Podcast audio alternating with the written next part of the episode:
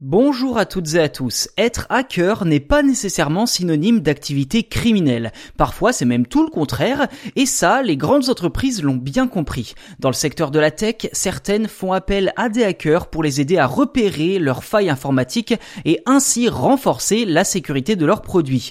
On appelle cela un bug bounty, ou en français, la prime au bug, et cela peut rapporter très gros.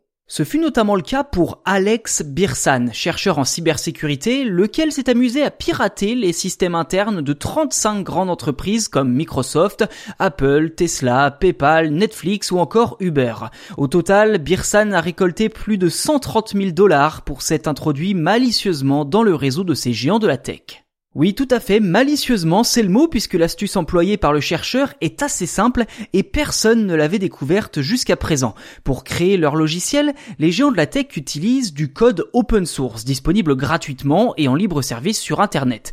Ce code est généralement très stable puisqu'il est régulièrement mis à rude épreuve par les internautes du monde entier pour en tester la résistance et repérer d'éventuelles failles. De cette manière, les entreprises gagnent du temps et de l'argent. Elles peuvent ensuite développer leur propre outil privé mélangeant à la fois ce code public et le code créé de toutes pièces par leurs développeurs. En clair, Alex Birsan a tout simplement manipulé ce code open source en y introduisant un code malveillant de sa propre création. Dès que ce dernier était exécuté par une machine, il pouvait alors l'infecter.